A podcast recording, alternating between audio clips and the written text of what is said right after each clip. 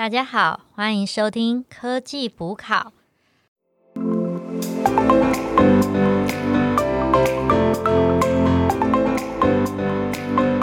我是主持人 Anna，我是主持人 Alicia，我是 Alan。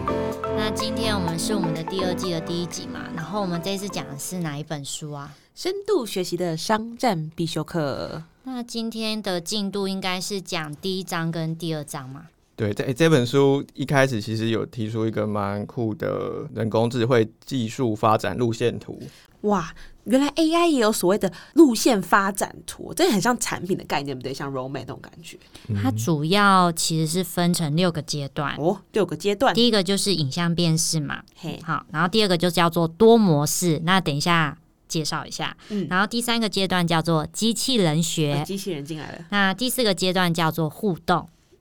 就动嗯有 interaction，然后第五个阶段是伏地接号，符号接地，伏地魔了，伏伏地魔，符号符号 symbol，然后在第六个阶段就是知识的截取，然后我来介绍第一个阶段好了，影像辨识技术。那听到这六个字，你们应该觉得很有记忆吧？就是 C N N 呐，对，就是 C N N。然后我觉得蛮有意思的，就是它的讲法会跟我们的上一本差蛮多的，因为它是着重在案例的应用。那我觉得很有趣的，就是说影像辨识，顾名思义就是照片跟影片嘛。那其实深度学习的路线，它是从二零零七年就开始了。嗯，然后你们还记得说影像辨识比较发达是在哪一年吗？二零一二，二零一二，对对，哎哎，你都记得哎，哎呀，不错哦。对，ImageNet 嘛，那时候就是有比赛嘛，比赛谁的模型可以辨识比较多的啊图片跟准确率嘛。那我觉得这个部分就很有趣的是说。之前那本书会特别提到一个叫 Alice 的嘛，因为他做了五层卷积神经网络嘛，然后把辨识度从从几趴提升到几趴，然后提升到八十几趴的样子。对，七十四趴到八十四趴。可是这本书完全没有提到 Alice，他就说是加拿大多伦多教授 Heaton 率领的团队。这是第一个我觉得很有趣的地方。第二个就是说 他是日本人，他是日本人。然后第二个有趣的地方就是说。他还有讲说后面就蓬勃发展嘛，然后他还特别提到说，二零一八年百度赢了，就正式把中国在这一个方面的发展 introduce 进来，这很重要。然后我是觉得说，这很有趣的是说，其实我们都知道中国的人工智慧非常厉害，可是我没有想到说，哎，他在二零一八年的时候，他就在比赛获奖，而且他只是光他们国内的资料收集很多。然后就把资料就打趴了美家，没错，因为像同年度的话，跟加拿大同年度的话，其实 Microsoft 啊、Google 他们原本那些得奖团，他们是有在继续参赛的哦。但是就像 Anna 讲的一样，后续就他们就是 怎么样败给中国。对啊，那其实大家应该也知道，说我们其实现在最发达就是影像辨识嘛，所以它是一切技术的基础。但是其实这也是一个很大的困境，因为你其实只有影像辨识，你没办法去发展成产品嘛。所以你要怎么去跟别的技术做结合？啊，例如说翻译嘛，语言嘛，那那个又谈到 RNN 的嘛，哦，然后或者是你有一些做动嘛，动作的一些辨识，所以你不是光靠影像，你还要靠声音、动作等等的。那其实这个怎么把它变成包装一个产品，而且还会很多人愿意花钱买，嗯这其实是一个困难点。没错。所以它为什么就会后面还有什么多模式啊、机器人啊？嗯，所以接下来的话，其实就会进到怎么讲？就像刚刚前面讲，如果是影像辨识单一种技术的 solution 之外，那接下来就会进到复合式的嘛。就比如说像刚刚安娜讲的，就是有影像啊、声音啊、语言，甚至还有像是电讯号啊、空间呐等等不同的侦测，做一个整合性的处理。那我们会称这种复合模式叫做多模式的辨识。所以多模式它应该就是除了影像之外，它增加了。很多变数嘛，嗯嗯，就比如说可能像是把声音的元素也进来做一些分析啊，或者是语言。我举一个例子好了，就比如说像是智慧的居家照护来讲好了，比如说他处理的讯号跟分析，像是比如说在家里的长辈他们的一些生理资讯啊，或者他一些动作，看他会不会跌倒啊，或者是一些他的定位，看他会不会走丢啊之类的方式，他会有很多不同的方式走丢。对对，就是有时候其实如果像因为现在失智症的长者比较多嘛，有时候其实这个东西就会是一个 key 这样子，所以它就会像是一个多重感官的一种整合的运行。哦，OK，那这样就算是多模式嘛？可是好像他在下一个阶段有讲到，嗯，机器人。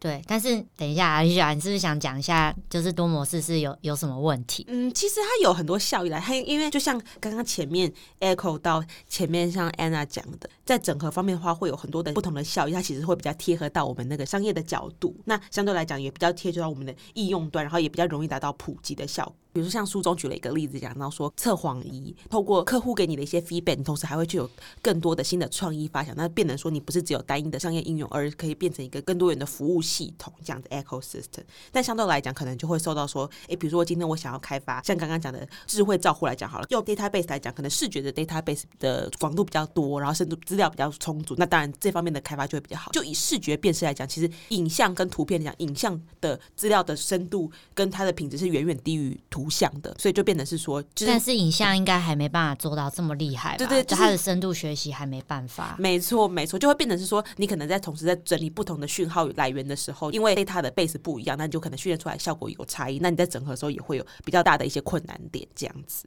那关于机器人学嘞？厉害了，进入机器人了。从影像辨识到多模式嘛，那嗯再来第三阶段就是机器人学。以这个人工智慧，呃哎呦，卡顿喽！技 技术发展路线图的规划来说，第三阶段是一个蛮重要的突破，也是我们最近碰到蛮多应用的一个阶段。简单来说，机器人学就是它能够弹性的因应环境变化，让那个机器人做出相对的行动。是万能的机器人就对了。就多了 flexibility 这个方面。对对对，但也不到万能啊。目前比较常见的应用就是，比如说自动驾驶，或者是一些物流、嗯物流自动仓储的一些规划。哦，对啊，那它能够做到互动。以自动驾驶来说，就是必须要考虑到天气，比如说下雨天，或是天空阴阴暗暗的、啊，或者是路上有行人，甚至有其他车辆在旁边。外在环境因素影响比较大。对，那我们要怎么样让车子能够做出相对应的行动，不会去撞到其他人？所以这个机器人应该说这个载具可以做出一些反应的动作嘛，对不对？对，也是最近蛮热门，很多新创在研究的领域。就是人机环的三重结合就对了，那客服机器人算不算？就是客客服，缺霸嗯那种吗。对啊，对对啊，客服我觉得不算，我这边看起来理解机器人学是比较像是那种我们看得到的硬体。嗯，嗯，对，那软硬整合，对，除了自动驾驶之外，还有另外一个蛮夯的，就是物流。嘿嘿嘿。物流里面用到机器人嘛？那你们有听过 AGV 或者是 ANR？啊，那个亚马逊的那种无人搬运车，对不对？就像是一个润把在这样跑来跑去，上面载货。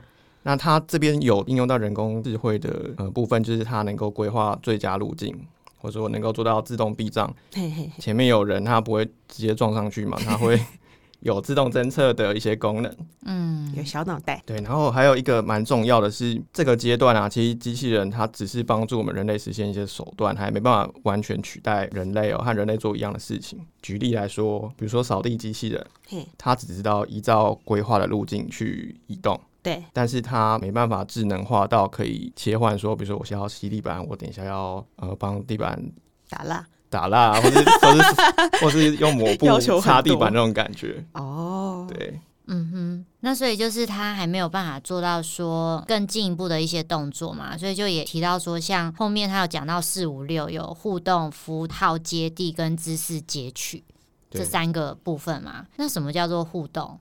互动我自己的理解是加入人类的一些情感。哦，就是在环境的因素下去更让它更人性化就对了。嗯对，做到友善，然后甚至是机器人，搞不好可以做一些帮助其他病患走出阴影的一些治疗。嗯，嗯嗯嗯。相对来讲，就是就资讯端的话，收集资料也更活化吧，可以这样讲。嗯那符号接地跟知识截取，谁可以解释一下？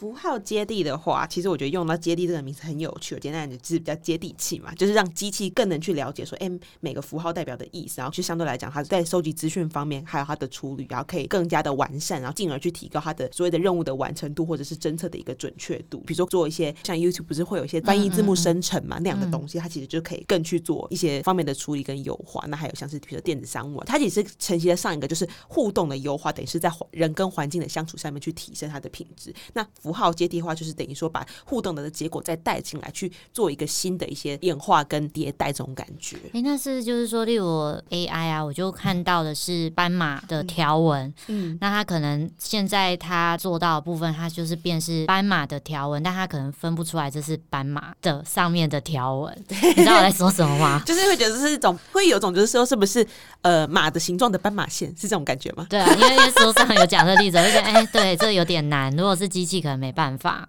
那知识截取的话，应该也是类似刚刚讲的那个意思嘛，就是他可能没办法真的理解那个意思，然后把真正的知识截取出来嘛，是这样吗？我看法是，应该说符号接地已经能够初步做到，就是让机器人大概知道他在做什么事情。嗯，以前他可能图片辨识斑马，他就觉得那只是一张图片。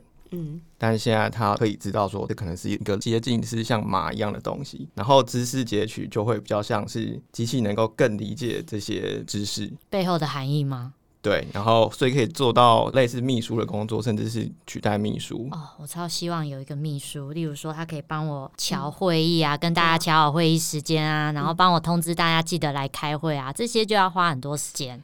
其实就像比较接近人了吧，我觉得他看起来就是说可以做到所谓的随机应变。当然，这个随机可能还是有写进去的一些情节，但是相对来讲，他的那个应变性对环境的一些变化应变性增强了。那我想对深度学习发展路线的这六个阶段下一个结论，就是说，其实日本他们在研究的一个很知名的教授松尾，他就直接跟大家讲说，其实现在的语言处理有一半都是骗人的，就是说，就是说，其实 AI 它经过这六个阶段，它可能弄得。出一篇文章，然后他写了一篇小说，可是他其实根本不知道那个意思，他就只是靠，例如说 C N R N N 前后顺序，他弄出了一个东西，或者是他透过一些辨识的方式，他想出了一篇文章，可是他不会感受到这这篇文章后面的感人，或者是嗯。有什么内容，甚至他在帮大家抓新闻的时候，他也没有懂说，例如现在那个拜登当选嘛，那他他是想说哦当选，他其实没有任何想法，他也不是真的理解。所以其实还是有很多要接地气、跟人类的使用情境更加贴合的地方，才会是一个怎么讲比较具有商业价值的地方吧。对，然后其实深度学习的话，它的那个范围真的也很广，然后内容含量也非常的大。那其实日本今年他们就觉得说，其实人才短缺已经是超过三十万人了。金 三十万人真的很夸张。那其实，嗯，他们就有想办法要解决这样的问题。其实我们是看得到说，现在因为现在 AI 正行嘛，但是相对来讲，比如说 AI 跟传统的一般的 computer science 还是有一些区别。因为这本书讲到是比较多是日本的 case。那这边的话是有提供一个资料，是说相对来讲，日本在 AI 相关的一些硕士的一些相关课程的开设，在无论是在什么东京大学啊、京都大学、早稻田这种已经算是 top one 的这种学校里面，其实开设的课程跟每年毕业的人数其实都还是很低的，比如可能只有九百人这样。可是相对来讲，这个地方又是一个商业很大的一个饼，这样。所以说，其实在日本政府来讲，因为这个东西一定是产学界跟产官学界三方面都一定要一起配合的一些进行啊。那比如说可能日本来讲，他们就类似这种资料科学协会啊，他们就会透过一些方法，然后比如说包含像是培育人才啊，然后比如说举办一些能力的检定考试，或者是一些面对产官学界，然后去提升这个议题的重要性。比如说向学界提出一些建言啊，然后提增开课程，或者是对公部门提出一些政策方面的一些建议，或者是说透过媒体去教育群众说，哎，AI 现在很重要。那或者是透过一些展会进行一些面向企业的一些商业实务的落地的推广，那甚至参加一些国际活动等等。所以，看起来他们是很认真在经营这样的核心能力嘛？是啊，所以说他现在就是把所谓的 AI 人才需要的核心能力大概定义成三种，我觉得哪三种？对，大家看看有没有符合，对不对？好，先来讲一个，第一个是什么？第一个应该算是商务力吧，就是所谓的商务力，其实就是问题意识以及问题解决的能力。那具体来讲，就是说了解说一些我们接下来要在商业面或者是在一般面向消费者面有没有一些问题需要解决，那用什么方式解决、归纳以及说实际直接落地的执行的能力等等。所以商务力就是把它推销出去，然后变成一个产品的能力。对，所以其实就比较贴近各位，比如说比如说 PM 啊，或者是 Part of Marketing Manager。这样的一个角色，那第二的话，其实比较像是所谓的资料科学力，就是说透过刚刚前面的商务力的那个人才，他们其实是一个分工的概念了。前面如果有人帮你去收集这些资讯回来之后，他们如何去理解这样的情境，然后把它转化成说，哎，我实际在资料收集、资料处理、AI 方面的一些知识背景。那当然，中间中间还有一些要统计学方面的知识等等的，对，所以说可能相对来讲是统计方面的人才也会需要。那第三个就是资料工程力，那其实就包含就是把前面的资料分析结果再化为实际的一些应用的能力。哎，大家有没有觉得一件事情啊？这其实这三个东西其实跟上次我们在第一季的最后一个那时候跟 Jack 访问的时候，我们那时候是不是有跟他访问说，哎，他们的公司怎么样去进行一个 AI 的流程？大家有没有发现，其实它就是完整贴合这个地方，有发现问题，然后先把它用 AI 的一些资料科学方式去处理，那最后是把它做成一个解决方案的方式。那这是日本的吗？对对对。那我想了解一下，我们台湾是怎么样？啊，对对，这是重点，这是重点。讲讲了那么多，相信听众应该都用不太到嘛。那我 我这边来介绍一下台湾。没有，如果你去日本 Google 工作，你就会用到。去日本，去日本有机会。哎，现在疫情有点严重，锁国了。对对。那台湾其实也有一些对应的政策来培养 AI 人才。嗯嗯，好想知道啊！对啊，说不定有有在职专班，我就可以去学了。错，你们讲到了这边都有哦，大概会输人不输阵。没错，分成四个部分哦。第一个是台湾，其实它主要是会想要 focus 在加强高等教育体系的精英人才数量与品质。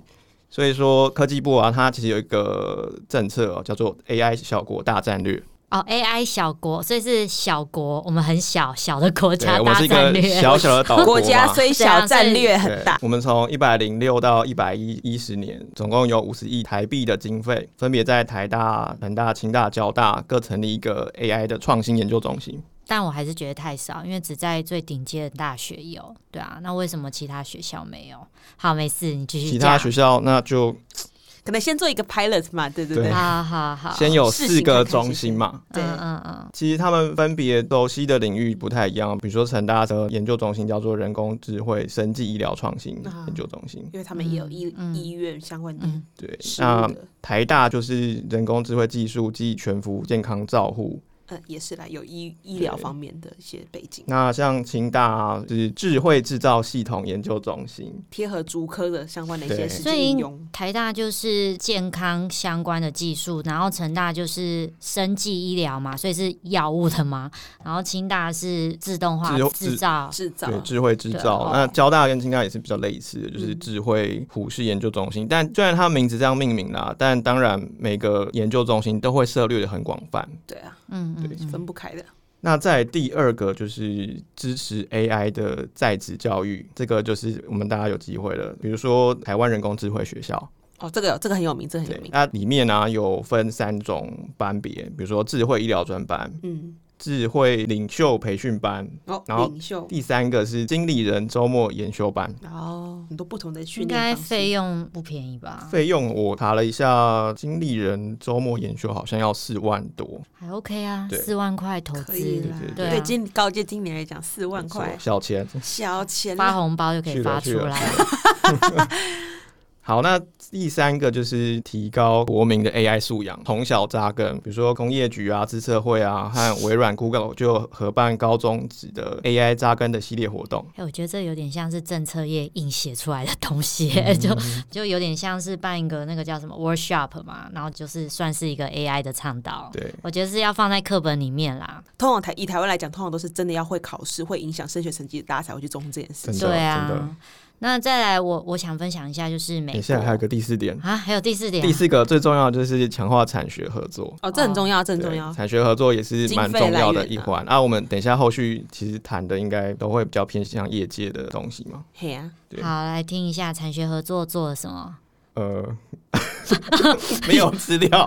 好，好了，那接下来我来讲一下那个美国的吧。好，好，我觉得美国很有趣，大家都会觉得美国是 AI 最强的国家嘛，对不对？对啊。但其实你知道，说美国的 AI 博士哦，几乎大半的都不是非美国公民，哦，就是比如像印度人之类的吗？对对对对对。所以其实你知道这是为什么吗？因为其实你们应该大家都以前有经过数学改革，或者是听过你的教改，你的你的表妹表弟，他们已经不再背九九乘法表之类的，嗯这些都是国外引进进来嘛。嘿啊美国的数学蛮差的，就是他们在这种数学比赛上面是排名第三十五名。金对，所以说其实美国在 AI 的人才上，它是比人家缺乏的。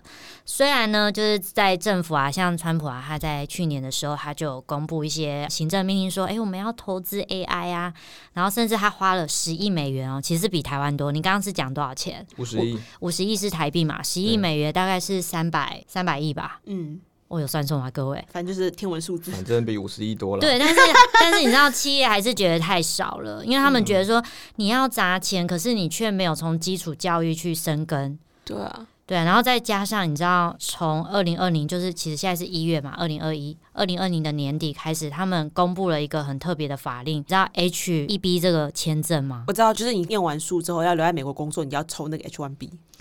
对，然后那个 H1B 通常都是就是给移民的人，他要来这边工作的一个签证嘛。对可是他现在把限制提高了，嗯嗯，所以说我刚刚已经讲了嘛，百分之多少的 AI 人才都不是当地的人，所以他其实是把这一块 block 住了。帮变得是有，而且有点像是说到最后结果就是帮别的国家训练他们的人才，这些人才回到他们的国家去。哦，对对，没错，因为其实这些人百分之三十五都是持有 AI 的 对啊，相关的学位的，就像 ImageNet 的那个史丹佛的李菲菲教授，他也是中国人啊。对啊，所以其实美国这边现在它是有点危险。然后我们再提到大陆好了，大陆它是还蛮猛的哦。它虽然一开始它是落后的，嗯，可像在二零一七年的时候，就是有一个记者他躲在一个地方，就没想到大陆他用他的监控系统七分钟。就找到他了，然后你知道这个新闻一爆出来，那时候震惊了所有的国家。然后你知道他现在是做到什么样？他现在是做到数秒内就可以透过人脸辨识，马上就找到那个人，定位技术跟人脸辨识。这么厉害，难怪人家说只要张学友开演唱会的时候都可以找到逃犯。因为因为现在北京他就出资嘛，就是他政府出资打造一个 AI 的工业园区，所以他投钱。然后像华为啊，他们嗯在伦敦跟新加坡都有实验室啊，所以其实、嗯、大家都非常的努力的在投资这一块。好，那讲了这么多比较生硬无趣的主题，我们就是来好忧国忧民哦。我们刚刚对，来讨论。所以你不觉得了解各国的 AI 发展还蛮有趣的吗？我其实我觉得还好，冷漠无情。我们还是来看一下这本书里面提到的几个 case 好了。首先就是日本，它有一家 FINC Technology 它念 think，Think，OK，、我觉得一定一定是想说觉得这跟 think 很像。其实我不知道这是什么，反正这个 这个 Think 呢，它可以透过智慧型手机的图像分析来计算食物的热量跟判断体态。那大家不知道平常有没有会管理自己饮食的习惯，或者是请个人的训练师？你们觉得这一个服务是适合你们的吗？那我想首先呢，嘿，相信大家应该对这间公司不是很了解嘛。阿丽莎，你可以不可以帮我们介绍一下好 Think 这间公司？我觉得这是对我来讲还蛮重要，因为我可能是他的潜在客户。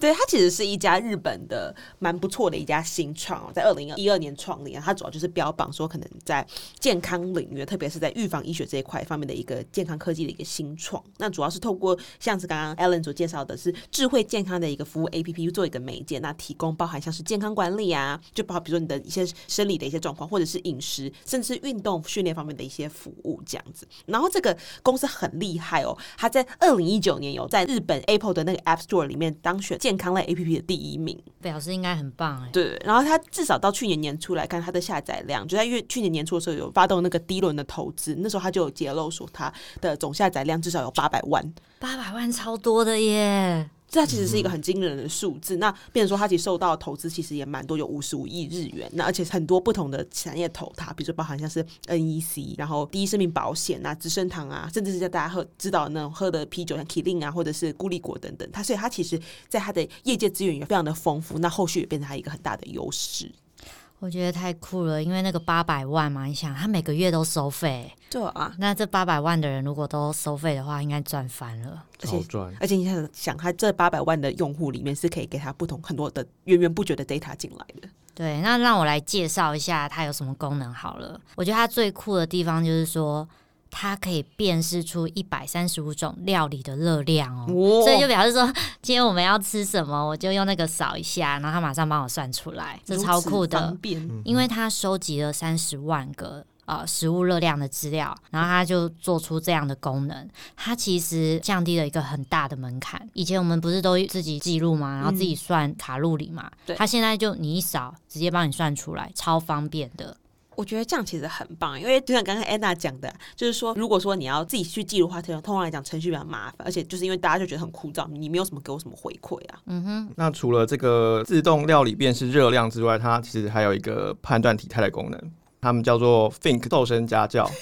瘦身家教，所以是可以帮助我减肥吗？没错，它其实很便宜，一个月你只要九百六十日元，九百六十也要两三百啊！应该还可以啦。比请私教便宜就好你了。只要花九百六个人，教练蛮贵的。对啊对，啊，而且在疫情期间，谁敢去健身房啊？嗯，你知。道你花九百六十日元，就相当于台币两百多，成为尊荣会员之后，你就能够享有人工智慧诊断体态的服务。那它是怎么做的呢？它提倡一个人就可以做到嘛，所以它结合了手机陀螺仪的功能，嗯还有大家非常擅长的自拍。我来介绍陀螺仪，我猜是那个 Gyro Sensor。没错，简单来讲，陀螺仪就可以帮助你知道你现在手机拿的角度，嗯那它就可以判断判断你的体态。那你就比如说大家很习惯自拍嘛，嗯，我们就有这么神吗？其他分一百个等级哦我。有点不相信哎、真的真的，只要透过两张照片，正面就是你先正面拍你自拍，嗯，嗯，自拍嘛，拍你正面的体态，会分十个等级，他就知道说你有没有什么左右肩不平衡。然后哎我驼背或什么之类的。第一个可以看看左右肩不平衡，对，那第二个呢，你就是拍你侧面，可以观察你有没有驼背。我有驼背你，有驼背，那你去拍拍看，你可能等级就可以可以知道有没有矫正成功。对等级可能就会比较低嘛。那，那正面等级一到十，侧面等级一到十，所以会有百种的组合。我看他好像也有配合说，如果你在家里自己做，比如出手训练的话，他会帮你看说你这个姿势是不是对的，这样子，嗯我觉得很厉害。其实我、呃、在录音前有去找这个 app，可它是日文的，没有找到 国际版的，不然但他还蛮想。下 local 载在那个日本里面。那它为什么会成功啊？是有结合什么 U 叉吗？我觉得他这个团队其实蛮强，就是因为一般 AI 的公司里面，它主要都是以 data science 为主，但是它同时其实考虑到产品面的因素，所以它其实是连 U 叉，就是所谓的使用者体验都一起并入进来。那从开发到迭代，其实都是那变成说还有一个平衡的机制。然后就比如说具体来讲的话，就有点像是像刚刚一开始讲的健康 APP 里面，那它主要是透过就是拍照的方式，它去执行，因为变得是说刚刚讲，除了使用者来讲，他如果是要自己记录的话，其实很麻烦，有回馈的机制。但对团队来讲，他如果说可以用拍照的话，其实相对来讲收到的资料也是就不用说还要需要长时间的去清洗资料，甚至说还要去收集这样。那变成是说它的界面设计上还有用比较友善的分类去进行。反正如果这个有英文版或是中文版，我会想要花个钱玩个两个月试试看。没错。我是觉得他还有一个很厉害，是在他刚刚 Alan 所讲的那个体态 A P P 来讲，因为以他的竞品来说的话，其他都可能是要再结合其他的穿戴的设备，然后去捕捉，那对消费者其实蛮麻烦的，选配很多，而且这样还要再多花钱。因为一般来讲，他其实如果大家要拍照的话，总会有些手震啊或者歪掉之类，他会协助你去做一个校正，就是说当你拍到一个正确角度的时候，他手机会有个这样子滋震动一下，他就告诉你，哎、这个角度对了。那其实无形中是提高它的一个回馈性，那变相对来讲话，其实也比较容易对团队来讲比较容易收到正确的资料。我觉得这一点还蛮强，就是它是一个很重视 AI 的开发，但是也很重视使用者体验这方面的一个很厉害的一个企业，难怪它会这么成功。那接下来我们还有在书中看到一个很有趣、很有趣的一个应用，就是福冈有一间叫做 Landa 的无人的干洗店。大家有觉得说干洗店这种东西可以无人化吗？你们有去过干洗店？可是我很难想象干洗店无人化，因为每次去都有个柜台小姐，嗯对啊，对啊你就衣服跟她算一下钱嘛，然后自己去投嘛。嗯，对啊，顶多就是一般水洗可以无人化了，干洗嗯好像没有。那这个 case 应该是说，他有个干洗店，然后他想要做成人工智慧柜台无人化。对，其实这间的老板他算是一个中小企业，社长叫做庭园大福，嘿，而且你知道他超屌、哦，他整个干洗店的技术全部都是从无到有自行研发。哎、这个太酷了吧！那我想问一下，为什么他会有这个动机去做无人化呢？因为其实你找个人在那边柜台也没有很贵啊。对 我我想他应该是比较远见，他看到了当年他二零零五年继承家业的时候，就觉得自己公司营运好像没有什么作业效率嘛，嗯，所以他首度就先导入了一些云端试算工具啊，或是免费的通讯软体，透过嗯 Skype 做一些内部的沟通。对，那同时他又看到了日本已经有点高龄化的趋势，哦，对啊，超严重，他们人口已经负成长。所以他就是期望可以通过这个人工智慧的无人柜台嘿，节省人力成本，同时带来一个好处是少了人力成本，我每一件干洗的费用又可以下降。嗯，那简单来讲呢，这个概念其实很简单哦，嗯。只要使用者只要在进入干洗店之后，在嘿。柜台上摆放你自己的衣物，对，那相机呢，它就可以哦，所以它有个相机辨识那照片嘛，你的衣服。嗯，大家之前我们应该有谈到嘛，就是 CNN，它是透过 CNN 的深度学习演算法对，来做一些影像辨识嘛，然后就可以输出它是什么种类件的？的衣服的种类跟价格。是，哦，对所以它就是省到这一块。对，价格出来之后，再把这个收据交给相关的店员，其实还是有店员的啊，它还是有店员的。对啦，对啦，对，我觉得，所以我觉得嗯它其实看起来比较像是那种拉面店，有没有？就是拉面店不都会有一个，就是选你要吃什么的的机器，但是实际上还是会有内场人去做一个服务的搭配啦。对，但老实讲，我看这个案例，我会觉得没有想象中，我觉得是很有帮助的。但是这个案例很酷的地方是说，这个副店长嗯，他叫做田园，嗯他是完全没有这个相关基础背景的，而且他大概只花台币。十几万还二十万，他就把这个无人柜台打造出来，这是他最酷的地方。超强。其实有点励志啊。嗯，他做得到，我们应该也都做得到。哎呦，他只花三年时间，他把深度学习的知识建立起来。嗯然后他是怎样？他是怎么学？看那个 TensorFlow Google 的那个网站的教学频道，然后 YouTube 他有教学频道，再就是一些工程师。会上面教。哦，tutorial 那种什么印度人那种，对，然后然后他也在日本找到一些大学的课程，嗯他就自己去上课。重点就是两个重点：三年。二十万，然后就把这无人柜台打造出来喽。嗯，而且不，而且它其实还有附带的好处啦，就是虽然说以目前的资料来看，来客数大概只有一到两成有用这个服务，但是附带好处是你可以用比较便宜的价格，每一件衣服你会收费会便宜三成。哦，那其实我们今天讨论的这两个 case，它主要就是我们在最初介绍的那个影像辨识的这个阶段嘛。嗯，那我们下一次应该会介绍一些多模式跟机器人学的一些深度学习的案例。嗯，那我们今天就到这里喽好，谢谢各位，谢谢大家，谢谢大家拜拜拜